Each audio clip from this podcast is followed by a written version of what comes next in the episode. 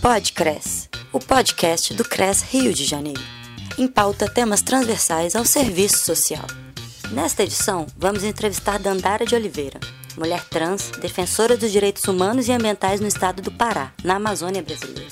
Com formação em direito, seu ativismo ambiental começou com as primeiras intervenções contra o complexo hidrelétrico de Belo Monte, no rio Xingu. Dandara é secretária-geral do Movimento Negro Altamira, coordenadora executiva do Lesbitrans Coletivo Amazônico e relatora nacional da Plataforma Brasileira de Direitos Humanos, Econômicos, Sociais, Culturais e Ambientais na agenda de racismo, segurança pública e violência letal.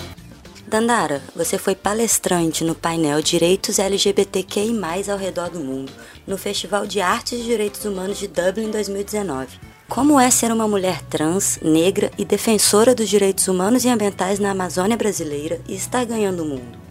Tanto aqui como na conjuntura mundial que está posta, é, o, só o fato de um corpo transexual, um corpo transexual negro sair de casa já é um ato de rebeldia, né? Nós temos que fazer um ato de rebeldia todos os dias para sairmos de casa. E para ganhar o mundo, imagina como essa rebeldia se amplia. É um ato de rebeldia extrema. Então, antes de tudo, é muito desafiador. E depois é também muito confortador, é muito gratificante estar ganhando o mundo porque é um espaço que está sendo ocupado por mim e por todas as companheiras junto comigo. Então é muita responsabilidade ser a voz de muitas mulheres trans, pretas, amazônidas, amazônicas e é isso. Acima de tudo, é desafio, é um, um determinado conforto por estar ocupando esse espaço de poder e decisão que quando a gente leva vozes, quando a gente leva os discursos, a gente passa a movimentar as estruturas da sociedade. Então, são espaços de decisão, né? são espaços simbólicos de decisão. E depois é extremamente é, desafiador por conta da responsabilidade que é representar um grupo grande de mulheres trans, que nós não somos poucas. Você pode contar um pouco sobre a sua trajetória no movimento LGBTQI+, e também sobre a atuação do grupo Lesbitrans Coletivo Amazônica em Altamira? A minha trajetória no movimento LGBT, ela ela começou, na verdade, mais ativamente nos últimos cinco anos, porque a minha base de formação é uma base antirracista com o movimento negro. Né? O primeiro movimento que militei foi o movimento negro de Altamira, nas primeiras intervenções contra a hidrelétrica de Belo Monte, e sou atingida por Belo Monte desde os 14 anos de idade, quando iniciaram realmente os trabalhos, quando os processos que já rolavam desde a década de 70 começaram a ser é, botados em prática, a gente começou a sofrer a, as questões de reciclagem urbana, que acontece nesses processos de que acaba com nossas relações de memória de pertença. E logo depois, dentro do movimento negro, nós começamos a atuar na pauta interdisciplinar. E assim, que também haviam pessoas pretas na Amazônia, que é composta majoritariamente por pessoas pretas, e nessas, entre essas pessoas pretas existem pessoas LGBTs. E foi aí que começamos esse debate. E é um desafio muito grande colocar o debate de gênero LGBT na região amazônica porque ainda é uma região muito patriarcal, é uma região extremamente violenta, é uma região onde o machismo ainda é extremamente legitimado por condições sociais e morais, né? Então, por isso que o coletivo Lesbitrans, depois que nós fizemos determinadas organizações, começamos a escrever projetos, porque o que existiu durante muito tempo foi o núcleo de juventude LGBT dentro do coletivo de mulheres negras, porque não tínhamos condições de militar de forma autônoma na pauta LGBT, por uma questão de segurança e porque era inviável e depois que nós passamos a ter determinada visibilidade, eu passei a atuar enquanto assessora de projetos e formação e conseguimos aprovar um projeto do Fundo Elas, primeiramente, de mulheres negras LGBT, para trabalhar com este núcleo de mulheres negras LGBTs. E depois nós aprovamos um do Fundo Positivo, para trabalhar a redução de danos em relação ao HIV/AIDS e às ISTs e às hepatites virais. E depois disso, nós passamos a reunir muitas mulheres transexuais, principalmente transexuais, bissexuais e lésbicas. E depois que a gente passou a se reunir e aí nós decidimos que estava na hora e já conseguíamos agir de forma autônoma. E aí foi quando nós fundamos o Coletivo Amazônico Lesbitrans, do qual sou coordenadora executiva hoje, e atuamos lá com uma equipe maravilhosa, estamos nos primeiros passos, mas já é um movimento que nasceu com articulações bem fortalecidas com o Ministério Público Federal, Ministério Público do Estado, Defensoria Pública da União, e correndo atrás de outras é, parcerias institucionais para desenvolver esse trabalho na região da Transamazônica, porque o movimento LGBT é extremamente importante por conta principalmente da produção de dados em relação à vida LGBT que não existe no estado do Pará. No estado do Pará, por exemplo, nós não temos dados de é, população LGBT e população carcerária. Nós não temos dados de população LGBT e HIV. E é inadmissível isso. E a Dandara, infelizmente, assim como várias outras, Érica Malunguinho, Dianara, a gente ainda é exceção, sabe? Quando devia ser a regra. E tem que se perguntar, porque eu entendo e é possível compreender é, a importância de eu estar no espaço onde eu estou, de eu estar ocupando o espaço que eu estou e da minha voz está sendo é, reverberada até onde está sendo. Mas é uma grande preocupação é, a maneira é, que, que, que tipo de apoio é dado a isso, porque a visibilidade ela é uma faca de dois gumes, né? E ao mesmo tempo que eu preciso de uma visibilidade positiva que amplie as fronteiras do meu trabalho, eu não preciso de uma visibilidade apropriativa, aonde eu eu me limito a ver a história da trans ali, preta, como uma história massa, uma história de exemplo, mas o máximo que eu vou fazer isso é um business e pronto. E vou me beneficiar da forma que eu, que eu quiser, porque isso é muito cruel nos processos. E às vezes, não estou falando que isso acontece voluntariamente ou que é pensado para se apropriar das histórias das trans pretas. Não estou dizendo isso. Mas às vezes é um processo que acontece tão naturalmente que não se percebe que, que está se fazendo isso, sabe? Então, saber porque para mim estar aqui, me manter aqui, isso depende de um conjunto de pessoas, de um conjunto de segmentos para fazer com que isso aconteça. E então, esse conjunto de segmentos, as pessoas identificam, elas têm que estar alinhadas para poder fazer a história dessas trans pretas, elas reverberarem não como uma coisa romântica, mas como uma coisa com um exemplo de valor e principalmente para mostrar para outras trans pretas, para outras mulheres que a gente pode sim, a gente consegue sim sabe? Porque também é muito cruel eu ir lá, eu pegar a história da trans e tudo, pegar e sair, botar aí pelo mundo, ou do jeito que eu quiser, fazer mil versões dela, mil edições dela, e a trans ficar lá, esquecida porque a história, a alma dela já foi tirada, sabe? Então a gente tem que pensar nisso. Como você falou, né, o, o seu ativismo ambiental ele começou com as primeiras intervenções contra o complexo Belo Monte. Você pode contar um pouquinho dessa história? A militância ativa contra Belo Monte já foi depois que eu consegui a graduação em direito, né, que eu fui cotista do pelo ProUni, né, cotista negra e cotista econômica, é, e fiz o curso de Direito em Araguaína, no Tocantins, no período de 2008 a 2012. E 2012 foi justamente o ano que foi a implantação do projeto Belo Monte, então eu não tive tempo nem de respirar. Eu terminei a faculdade tive que voltar para Altamira para poder entrar é, nas estratégias de combate e enfrentamento judicial de Belo Monte, porque a casa onde eu havia crescido, principalmente por conta da minha família, porque a casa onde eu havia crescido estava sendo estava sendo destruída, derrubada por Belo Monte. A minha família ia ficar sem moradia, como muitas famílias estavam ficando e a maioria das famílias não tem, não tinha um filho ou uma filha ou algum parente com nível superior ou acesso a advogados. Então eu me senti na obrigação de retornar para, principalmente, meu primeiro pensamento não foi nem a briga em relação a Belo Monte ou não permitir que, que Belo Monte fosse implantada, mas manter a segurança da minha família, manter a dignidade da minha família e manter eles dentro de uma casa, né? Porque foi o lugar onde eu cresci. A gente começou a lutar primeiro pela não implantação, porque nós sabíamos que as condicionantes iriam acabar com a vida da gente e foi uma coisa muito cruel o processo de Belo Monte, muito, muito cruel. Ele já tinha enganado muita gente da comunidade, passando com um plano de, de moradia, de que de reassentamento. E no plano de reassentamento disse que aquelas pessoas que estavam ali naquelas casas de madeira, que moravam ali na palafita, é, elas iam ter direito de escolher entre três modelos de casa de alvenaria, de acordo com o tamanho da família e as proximidades dos vizinhos que estavam ali iam se manter na distância e o local do reassentamento seria de no máximo 3 quilômetros de distância do local original onde essas pessoas moravam. Só que depois que as pessoas assinavam o contrato e como elas foram colocadas, isso foi uma grande enganação, porque as casas que as pessoas foram colocadas são casas de alvenaria, perdão, casas de concreto, que são é, pré-moldadas, elas são feitas, para vocês terem uma ideia, eram produzidas mais de 17 casas por dia durante o processo. E são casas muito cruéis nos povos tradicionais, porque acaba com as relações de pertença, porque os vizinhos, porque eu, eu dependo do meu vizinho que está aqui para eu sobreviver, eu dependo das pessoas que estão ao meu redor para eu sobreviver. São relações intrínsecas de existência. E e isso foi tirado. Nós não sabemos até hoje. Até hoje eu não sei onde, tem, onde estão muitos amigos meus. Eu não sei onde estão as pessoas com quem eu cresci, as pessoas com quem eu tinha relações para sobreviver.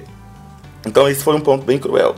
E o segundo ponto é que a, a, a nossa família foi colocada, a, vivia perto do rio, perto da floresta. Nós fomos colocados, em vez de 3 quilômetros do local original, nós fomos colocados a mais de 10 quilômetros do local original. Um lugar onde não tem transporte público, não tem saneamento, a água vem a cada dois dias e o preço da energia é absurdo. Então, para quem tinha relações diretas com a terra, para quem tinha relações diretas com, com, com, com, a sua territorialidade, que tinha relações diretas com, com seus parentes, com seus vizinhos, foi um processo de morte, de adoecimento, pessoas deixaram de pescar porque os ribeirinhos, eu falo dos ribeirinhos, por exemplo, que tem ribeirinhos que ficaram adoeceram, que deixaram de pescar porque é, não tem condição, não tem condições mais de sair a 10 quilômetros lá de onde foi jogado para chegar no rio com equipamento, com tralha, com rede, com tudo, com motor e, as, e Belo Monte ao mesmo tempo acabou com a cultura alimentar desse povo do povo ribeirinho, porque aí sai para pescar, o pescado que dá só dá para se alimentar, para sobreviver, não dá demais fazer a economia como era feita e ficou inviável. E aí as pessoas ficam lá dependendo cada vez mais da cidade, dependendo cada vez mais. E, e é isso, esse processo foi assim, apesar da gente que agora, após esse processo, existiram muitos avanços, existiram muitos retrocessos, mas a gente avançou bastante, mas o processo foi muito doloroso, o processo foi muito cruel. E, e isso foi que me fez depois que eu respirei, porque eu não sou uma pessoa muito. Eu sou muito agoniada. E assim, é, o primeiro momento eu só pensei no que minha família, que todo mundo não se perdesse. E depois é que eu comecei a implementar a luta formal contra Belo Monte. Depois a luta contra a mineradora Belo San, que está pretendendo se instalar também, porque também foi uma coisa muito cruel. Belo Monte se instalar e fazer os estudos de solo ilegais para mineradora canadense. Foi assim que eles descobriram que há 619 toneladas de ouro na Volta Grande e outros 46 tipos de minérios de ferro, é sempre preciosos. Então é, é muito difícil a gente estar saindo da, a gente está sobrevivendo nas consequências de um conflito, de, de um megaprojeto, estamos na iminência de outro, sabe? É desesperador, porque a gente já não tem mais quase nada e aí vão tirar mais o que da gente, né? Vão tentar fazer mais o que com esse povo? E é isso que me mantém nessa luta. É isso que faz eu não medir distâncias para onde ir, para onde lutar. E assim, e sendo uma mulher trans preta, porque isso chama atenção para outra realidade que nós temos que tirar do nosso imaginário as transexuais ligadas ao, a, a, a, cenários urbanos, apenas cenários urbanos, ou então a velha história triste da trans que saiu do interior e foi pro lugar urbano. Tem trans que não saem do interior, tem trans que conseguem seu empoderamento ali, no meio da floresta, lá no rio. Tem trans que pescam, tem trans que fazem coleta, tem trans que coletam sementes, tem trans que contribuem com a agricultura familiar. E essas trans, elas não são visibilizadas até pelo, por próprias entidades que apoiam transexuais, não enxergam a realidade de transexuais do Ciso de Floresta sabe? E então eu estar aqui, além de ser uma coisa muito simbólica, né, é uma trans preta, porque podia ser qualquer outra pessoa, podia ser uma mulher cis preta, mas não, uma mulher trans preta, né, vinda de lá do meio da floresta e que pode rodar o mundo inteiro, mas vai voltar ali sempre para a floresta. Então, tem que ter essa sensibilidade porque esses processos se tornam às vezes mais cruéis por conta que a gente deixa o imaginário tomar conta e invisibiliza determinada parcela da sociedade. É consenso que é, principalmente, na verdade, nós temos um nós temos contextos históricos, nós temos um histórico muito grande, tanto na história é, do Brasil quanto na história, na história mundial, é, como os povos da Amazônia, os povos dos territórios, eles são atacados por políticos, por gestores, por pessoas que pretendem ocupar ou ocupam esses espaços de poder. O principal ataque é o ataque aos povos tradicionais ao povo preto, ao povo quilombola, aos povos indígenas, o povo da terra, né? O povo que produz para a cidade poder comer. Então, é, é, além de ser um desrespeito com o qual a gente é tratado pelos políticos, é de uma ignorância absurda, né? Porque massacrar povos que cuidam da floresta, massacrar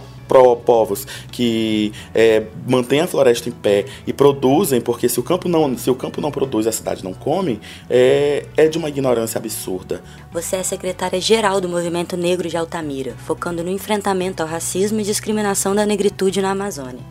Pode falar um pouco sobre a questão do racismo ambiental? O racismo ambiental, primeiro, ele, para mim, o pontapé inicial dele e que deixa ele bem evidente é que nós tem, nós precisamos encarar a realidade de que a Amazônia ela é negra. A Amazônia ela é predominantemente negra. Os dados estão aí e se a gente encara essa realidade e descentraliza determinados processos, a gente consegue avançar em determinada forma. E assim, porque o racismo ambiental ele age sobre os corpos negros de uma maneira muito, muito, muito, muito como muito cruel.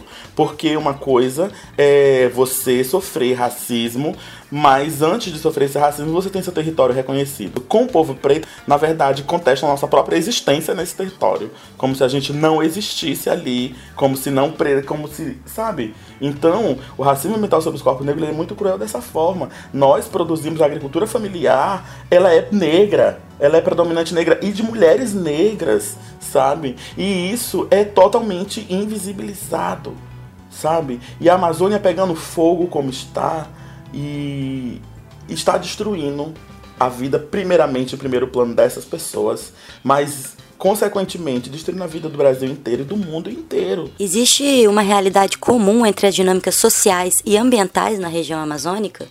Tem, porque as relações sociais é, na Amazônia elas estão totalmente ligadas umbilicalmente às relações ambientais, porque a gente não vive sem a floresta, a gente não vive sem o rio e não é uma coisa, aquela coisa científica de que ah, porque a floresta é o pulmão do mundo, não de jeito nenhum. Eu não vivo sem a floresta porque sem a floresta eu não como. Sem a floresta, eu não tenho autocuidado na minha mente, eu não tenho espaços onde eu me sinta bem. Sem o rio, eu não consigo imaginar minha vida se eu, eu, eu, passando ela longe do rio, sabe? De um rio. Sem eu poder estar tá ali para tudo. Porque a, além de, de ser da, de uma cultura alimentar, mas também por uma questão de autocuidado, porque é meu território. É o território onde eu me reconheço, é o território onde eu me sinto forte, é de onde eu vou para re, é, para reorganizar minha mente, para re, me reenergizar. Então, é, do mesmo jeito que a terra ela é mãe de um povo indígena, do povo preto, tanto de uma forma material quanto de uma forma espiritual, ela também é sinônimo de sobrevivência, de existência da gente que vive ali. E, e é por uma questão Tire alguém da floresta, tira uma mulher da floresta, tira uma mulher da beira do rio. As mulheres que foram tiradas para a beira do rio, depois de Belo Monte, os casos de câncer nas mulheres aumentou 40%. Olha o processo de adoecimento dessa mulher porque ficaram longe do rio, sabe? De não poder abrir a porta da sua casa e ver o rio ali de manhã, sabe? Que lembra seus ancestrais, que lembra ali a sua, as suas mães, as suas avós, sabe? Porque ver a sua memória sendo aniquilada é muito, muito cruel. É muito cruel. Você ser retirado, você ser colocado em espaço onde você não se reconhece, nas casas de, de concreto que existem, que foram retiradas por Belo, que foram colocadas pelo monte, a gente não pode atar rede. Como é que a gente vai viver sem dormir numa rede, pelo amor de Deus? E porque se colocar uma escapa, a parede cai. Tem relatos de casa, que casas que caíram por cima das pessoas, as paredes caíram porque ataram uma rede. Imagina o processo de adoecimento dessas pessoas e tudo que foi com a promessa de que, ah, larga essa casa de madeira porque ela é feia, você vai ter uma casa de, de concreto, você vai ter uma casa que você sempre sonhou, você vai ter um, sabe? As pessoas foram. Foi muito cruel isso com algumas pessoas. Tanto é que eles usaram isso de subterfúgio para colocar a comunidade contra, contra a comunidade. Porque isso, isso rachou a comunidade no meio. Enquanto tinha pessoas que não queriam sair do seu território, não, eu quero aqui a minha casa de madeira, mas é minha, é minha palafita, é aqui que eu quero ficar, é aqui que eu quero morar. Tinha outras pessoas que não, nós temos que ir porque vai ser melhor, vamos ganhar uma casa, que é o sonho de muita gente, principalmente de muita gente preta hoje nesse país, ter uma moradia, não é? Então, isso também foi muito doloroso essa questão. Então, é muito nítido como as questões sociais e ambientais estão totalmente interligadas e o capital ele é muito cruel, mas também ele é muito inteligente porque ele monta um estratagema que ele utiliza isso muito perfeito de uma equação em que no final a gente vai estar tá adoecido, a gente vai estar tá morrendo e eles vão estar extremamente ricos e sobre com dinheiro manchado de sangue.